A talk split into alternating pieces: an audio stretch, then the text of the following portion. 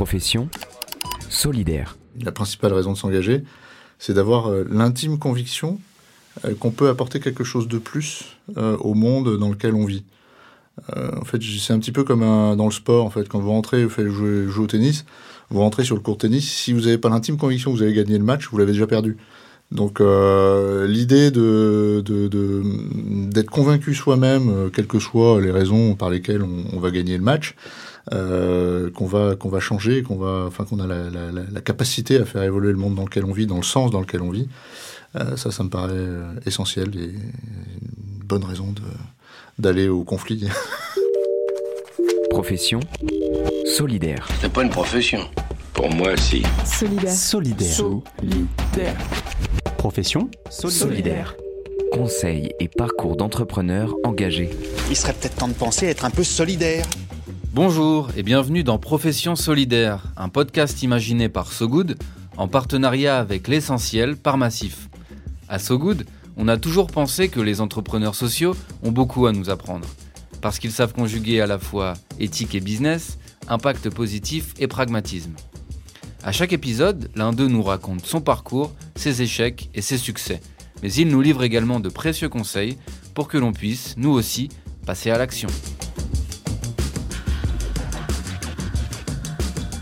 Pour cette nouvelle édition, nous parlons de ruralité avec Bouge ton coq. Lancé en janvier 2020, ce mouvement citoyen est à l'origine d'un modèle de financement inédit. Une plateforme numérique de dons qui réunit les citoyens, les pouvoirs publics et les entreprises pour financer des projets d'intérêt général en milieu rural.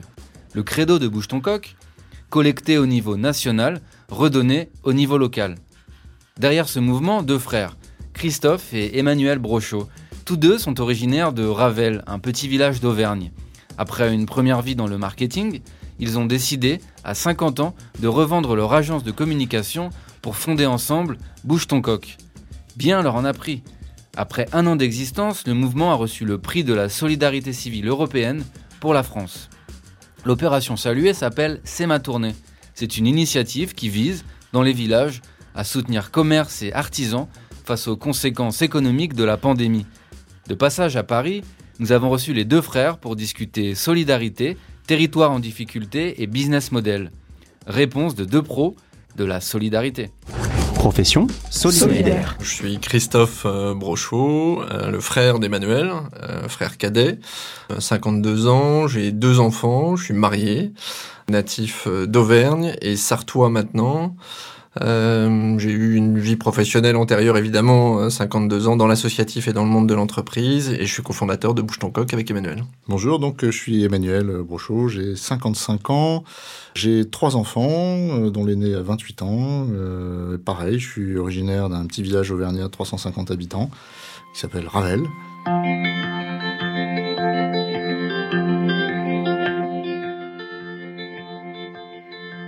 Le souvenir le plus ancien, je crois, euh, c'est euh, l'envie. Euh, je, voulais être président de la République quand j'étais tout petit, et donc c'était en tout cas une volonté d'engagement politique, mais dans le sens, je pense large, m'intéresser à la vie des autres. donc c'est un, engagement de, une envie de, contribuer à la vie de la société. Et par contre, en termes d'engagement, c'est un engagement non tenu, puisque je ne suis pas président de la République, mais, mais voilà, je pense que c'est le plus vieux souvenir. Oui, alors en effet, euh, on est originaire d'un petit village euh, du Puy-de-Dôme, euh, en Auvergne, qui a 350 ou 400 habitants maintenant, parce que ça évolue. Et donc, on a passé beaucoup de temps dans ce village-là. Et voilà, donc notre rapport à, enfin, en tout cas, parlant pour moi, mon rapport à, à cette ruralité-là d'enfance. On a été élevé dans des valeurs traditionnelles. Euh, et que ces valeurs traditionnelles, dans ces valeurs traditionnelles qui couvrent un spectre assez large, il y a euh, l'intérêt de l'autre, la curiosité de l'autre, l'altruisme, s'intéresser aux autres, ça fait toujours partie de, du regard que nous ont pas imposé, mais qu'ont posé sur, sur nous nos parents. Et on a, on a eu cette déformation-là, mais qui est plutôt une formation qu'une déformation. Donc on a toujours, nous, été euh, naturellement, et c'est aussi une des raisons pour lesquelles on est, on est assez liés, c'est-à-dire qu'on a, le même, on a ce même regard, on regarde dans la même direction, et la direction, c'est très souvent la direction de l'autre.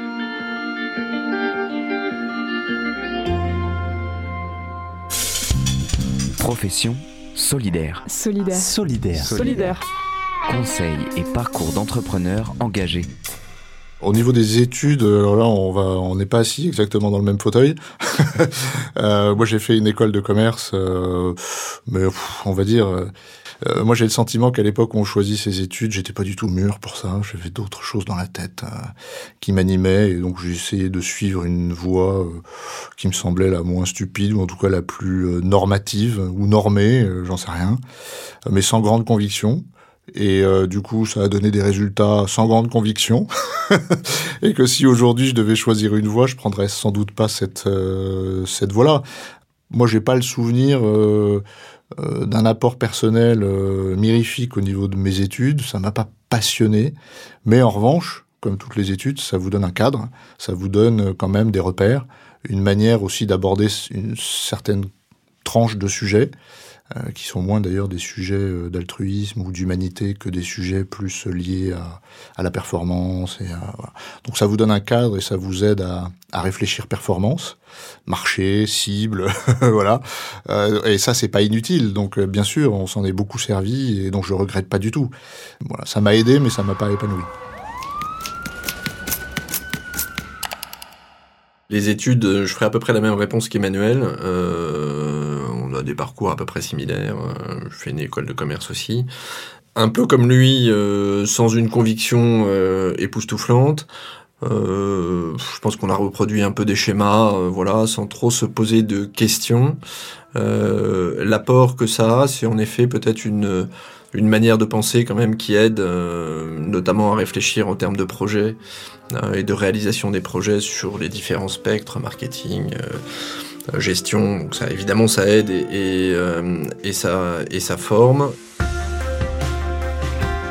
Il y a eu euh, plusieurs étapes. Alors, euh, moi, j'ai démarré dans le monde associatif, euh, chez les petits frères des pauvres, euh, à la collecte de fonds.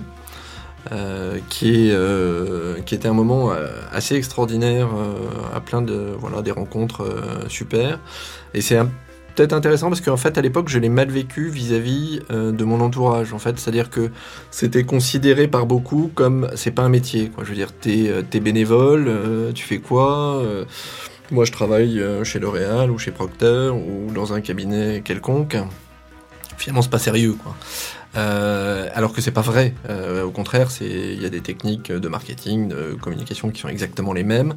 Mais à l'époque, j'ai souffert de ce regard euh, des autres euh, sur moi, euh, alors que j'adorais ce que je faisais. Et je l'ai quitté ce, monde-là. en allant notamment au Canada dans le marketing direct, ce qu'on appelait le marketing direct, marketing relationnel à l'époque, après dans des agences de communication, et puis après dans l'agence qu'on a qu'on a montée avec Emmanuel, pour finalement revenir à ses premières amours, en ayant quelque part, c'est un peu idiot, mais euh, eu le sentiment d'avoir fait mes preuves ailleurs et de pouvoir revenir à ce qui m'intéressait euh, de manière plus sereine.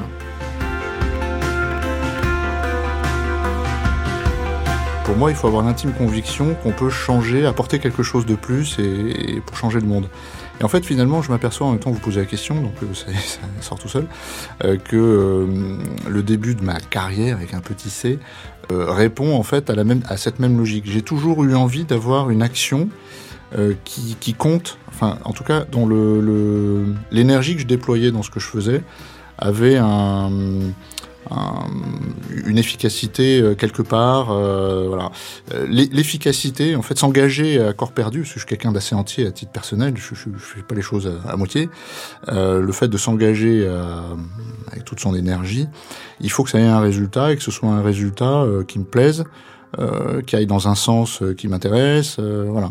Et j'ai toujours, euh, au début, hein, quand j'étais plus plus jeune, je suis toujours allé dans ce sens-là, que ce soit dans le marketing produit ou même quand on gère un réseau de distribution. On a une influence en fait sur soit sur le comportement d'achat des consommateurs, soit sur leur expérience de vie dans un magasin, soit on essaye de faire un effort sur les prix qui permet plus d'accessibilité à un plus grand. Enfin, en tout cas, il y a toujours, il doit y avoir un levier. Il y a toujours, il a toujours fallu qu'il y ait un levier quelque part qui permette de rendre à mon énergie et mon engagement euh, quelque chose de bénéfique pour quelqu'un d'autre.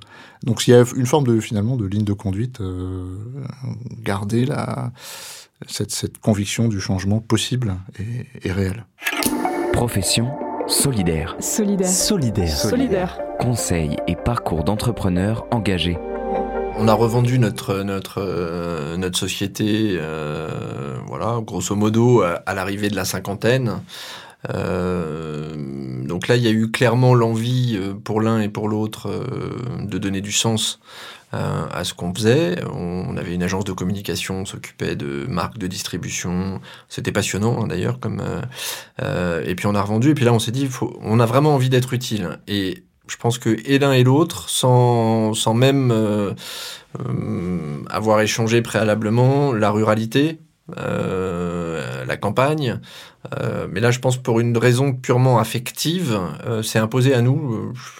J'ai plus le, le souvenir précis du moment, mais en tout cas, j'ai le sentiment d'une évidence sur la thématique. Euh, pas forcément sur euh, ce que l'on pouvait faire dans cette thématique, parce que là, il y a eu une approche plus professionnelle et plus. Mais en tout cas, cette volonté d'aller vers, euh, vers la ruralité, j'ai le souvenir d'une évidence, mais j'ai pas le souvenir d'un moment, moment précis.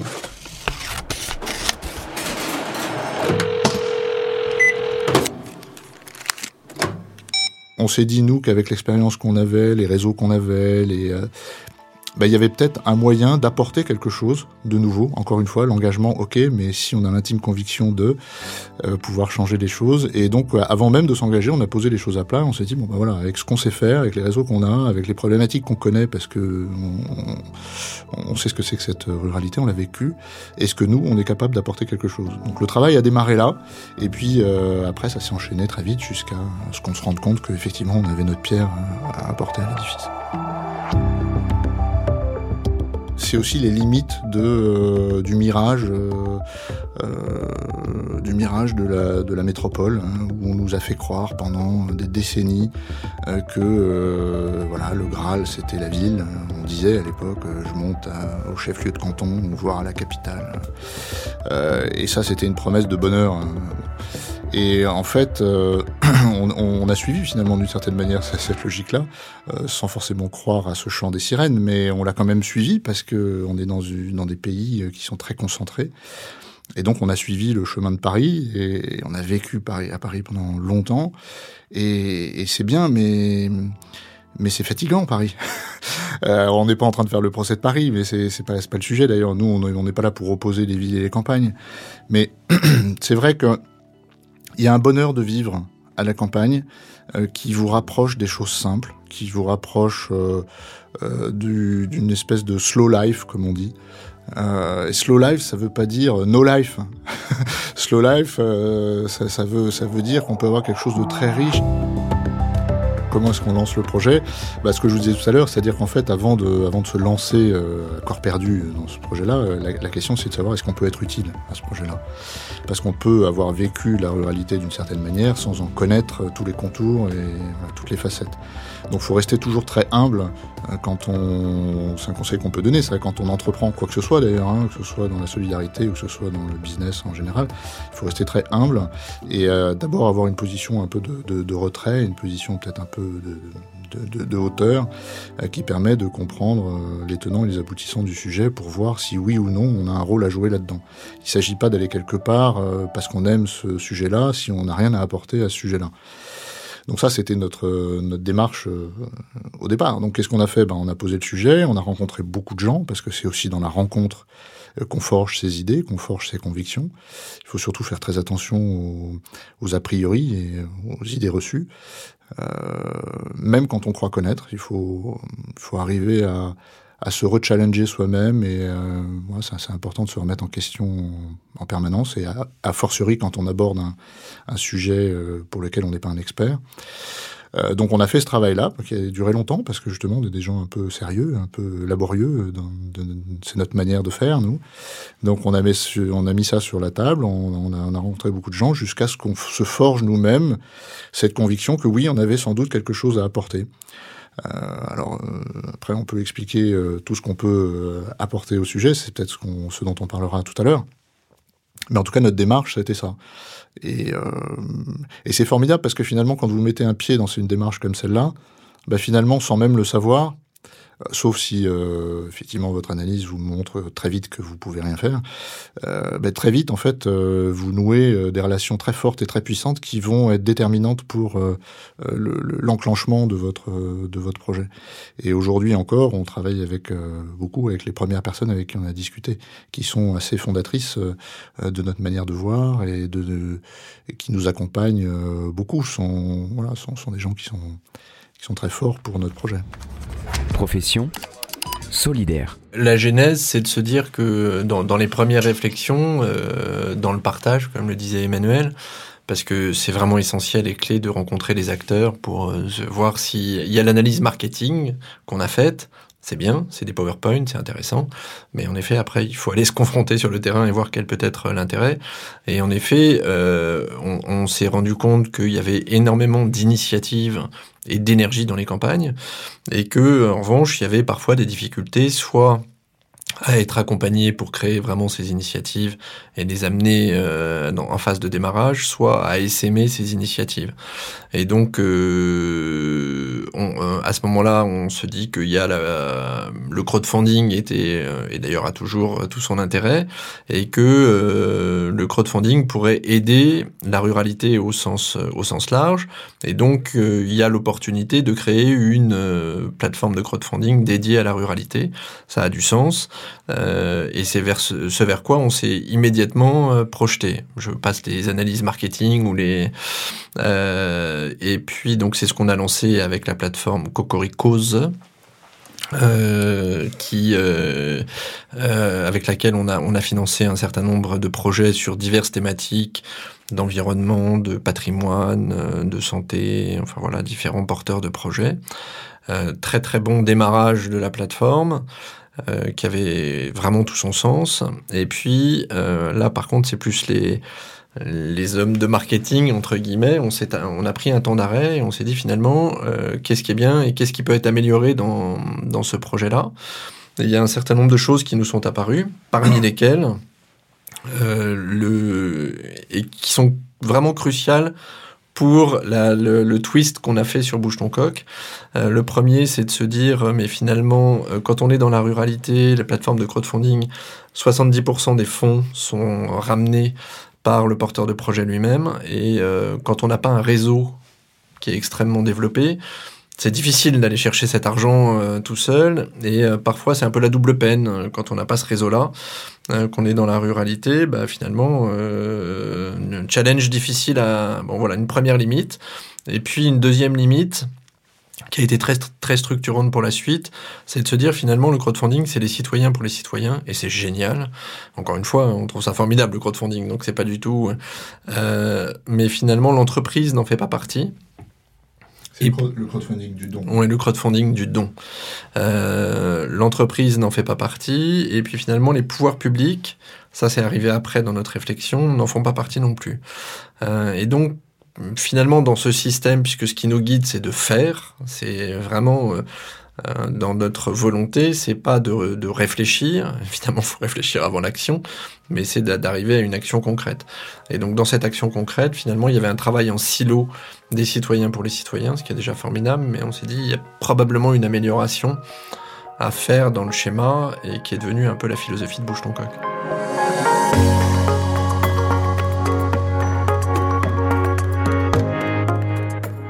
Expliquer euh, en effet la logique de fonctionnement de, de Bouge ton coq, le, diagnostic d'une problématique, plus de petits commerces, donc ça c'est notre côté opérateur. Euh, la deuxième étape, la deuxième phase, c'est on identifie des solutions. Donc là, par exemple, pour le petit commerce, on a identifié un partenaire euh, qui est génial, qui s'appelle Mon Épi, et euh, qui a créé un système d'épicerie associative. Euh, donc totalement dans l'économie sociale et solidaire, tout est associatif, ce qui amène 75% de produits en circuit court, pas de marge distributeur. Donc on est vraiment qui recrée du lien social. Donc on, on trouve cette euh, cette solution qui existe. Il y en a déjà 70 qui existent. Et puis là, on, on réfléchit ensemble à comment essaimer cette solution sur tous les territoires. C'est-à-dire qu'on a un mouvement qui part du local parce que ça a été créé en local et ça existe en local. Ensuite, on, on remonte au niveau national pour faire connaître cette, euh, cette solution euh, et collecter des fonds pour aider à les s'aimer sur tous les territoires. Et on redescend en local parce que ça a bien une réalité euh, totalement locale. Et Bouge ton coq, c'est ça, c'est euh, être un opérateur de solutions face à des problématiques avec une devise qui est faire ensemble c'est-à-dire faire concrètement et ensemble, c'est-à-dire en réunissant les citoyens, les entreprises et les pouvoirs publics pour vraiment avoir des projets de société ensemble. Parce que c'est là le projet, cette philosophie est née avant les gilets jaunes euh, et, malheureusement entre guillemets, enfin ce qui s'est passé nous donne un peu euh, même totalement raison. Il y a besoin de créer des choses, d'avoir des projets de société et là, je retombe un peu sur euh, notre enfance ou notre euh, et qui est un peu notre. Je pense que euh, on est resté à certains égards un peu jeune dans notre tête, mais je pense que le monde a besoin de rêves. On n'entend parler que de problèmes et Dieu sait qu'elles existent, mais on a besoin aussi de faire ensemble et de rêver ensemble. Voilà, moi, bouge ton coq, c'est aussi ça, c'est de rendre concret des, des solutions qui répondent à des rêves collectifs.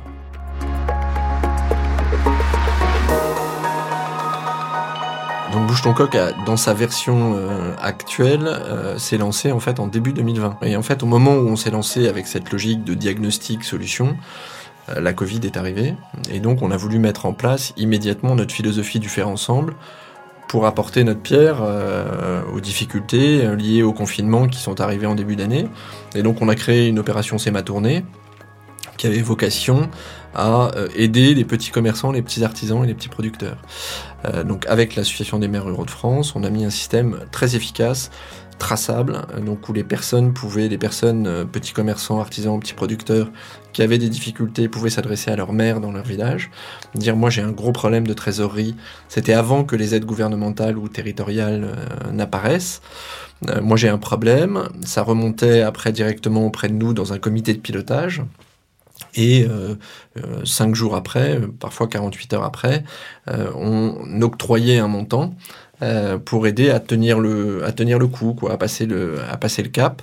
Euh, donc c'est vraiment une opération qui était très prenante parce que en fait les sollicitations nous arrivaient et, et finalement on, on apportait une solution par, partiel malheureusement et puis on n'a pas pu aider tout le monde mais c'est comme ça. Euh, et donc là oui il euh, y, a, y, a, plein de plein d'histoires euh, qui sont marquantes. Alors évidemment on va pas individualiser les choses parce que mais on a reçu des demandes de personnes qui demandaient de l'argent pour remplir leur caddie parce qu'ils ne savaient pas comment remplir leur caddie à la fin du mois. Et là on parlait on parle de personnes de petits commerçants ou de petits artisans qui donc ont, une activité, ont un travail. Euh, il y a eu le confinement brutalement et donc euh, voilà, qui savaient pas comment joindre les deux bouts. Donc ça, c'est une mesure de, c'est une opération euh, entre guillemets défensive et d'urgence. Euh, alors que les épiceries, c'est une opération offensive et de développement, mais qui a eu, en tout cas, on a pu mesurer de manière très précise l'impact du local, du travail, euh, avec les maires ruraux en local, et ça fonctionne. quoi. Profession solidaire. On a un écosystème euh, euh, qui est assez complet. On a, on, le, le, on va dire, le, le véhicule euh, clé, c'est un fonds de dotation. Un fonds de dotation, c'est comme une fondation, sauf que ça nécessite moins de capitaux au démarrage. Euh, et donc c'est d'intérêt général, et ça permet notamment à tous les donateurs de défiscaliser leurs dons que ce soit des particuliers ou des entreprises, euh, on est capable, nous, euh, de, bah de, donner en fait un reçu fiscal qui permet à chacun d'avoir un, avantage fiscal sur son don. En revanche, ça ne permet pas de travailler avec les pouvoirs publics, avec les subventions des pouvoirs publics. Là, on a besoin d'un deuxième véhicule qui est une association euh, et sur laquelle euh, en fait on monte ces opérations là et qui nous permet de euh, d'avoir des, des subventions de, des pouvoirs publics, que ce soit d'ailleurs euh, des appels à projets gouvernementaux. En ce moment, il y a le plan de relance qui est assez important, mais également des régions qui sont très à l'écoute de ce qu'on fait, des départements, voilà, enfin à tous les strates, toutes les strates en fait des collectivités sont sont intéressées et, et là-dessus on a un véhicule qui est tout à fait pertinent pour eux. Donc c'est ça notre notre véhicule, notre modèle économique, il est très simple. En fait, nous, euh, je vous ai dit, enfin euh, si on le fait un peu de façon caricaturale, on est un opérateur Et donc, en tant qu'opérateur, on va du début à la fin euh, de l'opération, c'est-à-dire on l'imagine, on la met en œuvre et on en mesure derrière les impacts et on fait des retours d'impact sur les, les, partenaires. Et les, euh. Donc, en fait, en tant qu'opérateur, on a beaucoup de travail de ce qu'on peut appeler aujourd'hui, ce qu'on appelle euh, de l'ingénierie euh, de l'opération. Il faut, quand on ouvre une épicerie, bah, il faut passer du temps avec les gens qui vont l'ouvrir. il y a des formations au téléphone. voilà, il y a des rendez-vous réguliers avec ces gens-là pour faire en sorte que, d'abord, il faut les trouver une fois que qu'on les a trouvés, bah, il faut il faut leur expliquer comment ça marche. Après, il faut les accompagner dans la transformation de l'idée à l'action. Et puis après, il faut regarder si l'impact est à la hauteur de ce qu'on attendait, faire des rapports d'impact. Donc c'est assez facile à faire sur une épicerie, mais quand il y en a 2000 à faire, ça commence à devenir quelque chose euh, d'important.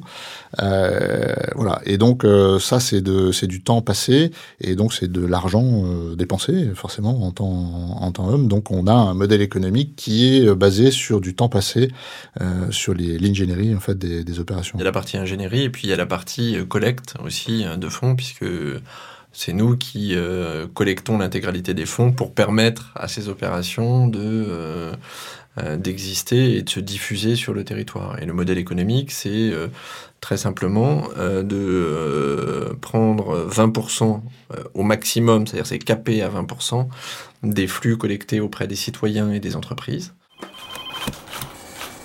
Une constatation qu'on a faite évidemment avec le temps dans l'expérience dans Bouche ton coq et dans l'expérience précédente, pense qu'on a un, gros atout, euh, en dehors des atouts individuels bien sûr, mais, collectivement, euh, on, a, on a vraiment systématiquement, mais systématiquement, la même vision sur l'objectif, mais vraiment euh, intuitivement, j'ai envie de dire presque, et on a quasiment systématiquement des idées pour y parvenir qui sont radicalement différentes. Donc en fait c'est assez intéressant parce que y a, on, on, est en symbiose entre guillemets sur l'objectif quasiment permanente et on est en guerre euh, positive mais quasiment systématique sur les moyens d'y arriver. Et du coup ça génère, il y a une sorte de consensus sur l'objectif et une sorte de je sais pas, enfin de, de rencontre un peu plus musclée sur la manière d'y arriver et du coup c'est super enrichissant parce que si, si on était uniquement dans le consensus, ce serait d'une mollesse infernale, et si on était tout le temps dans la guerre, ce serait fatigant. Donc finalement, il y a un équilibre qui est assez, euh, enfin chouette, quoi, voilà, qui se passe bien. Ça crée cette, euh, confrontation sur la stratégie des moyens. Euh, finalement, c'est comme si euh, l'un et l'autre on, on, endossait une panoplie euh, différente. Et comme on a, on est engagé, on est des gens entiers, on a envie que ce soit, euh, moi j'ai toujours envie que ce soit ma stratégie qui gagne. Euh, et donc en fait, euh, Christophe me pousse à être exigeant sur ma stratégie. Et, et, et l'inverse est vrai aussi. Donc en fait, et tout ça, on, on, se prête au jeu de bonne grâce parce que comme on est en symbiose sur l'objectif final, il n'y a pas de risque. On sait très bien qu'il y a un moment, euh, l'un des deux euh, pliera, c'est-à-dire, euh, ou en tout cas qu'on trouvera le compromis pour atteindre cet objectif sur lequel de toutes les manières on, a, on est en accord. Donc en fait, il n'y a pas de risque de scission puisque l'objectif est bien compris et identique. En revanche, cette euh, logique de fonctionnement nous oblige à être très très exigeants vis-à-vis de nous-mêmes. Et donc en général, euh, quand on a fait le, euh, enfin quand on est allé au bout du duel, du combat, euh, ben, on a à peu près, euh, enfin on est rarement surpris quoi. En général, on a déjà pensé à tout. J'ajouterais peut-être ce qui est quand même pas pas neutre, mais une confiance absolue sur tout ce qui est financier. Euh, et c'est quand même important quand on crée un projet, quand on crée une entreprise, que peu importe la structure d'ailleurs, euh, d'être en confiance euh, totale.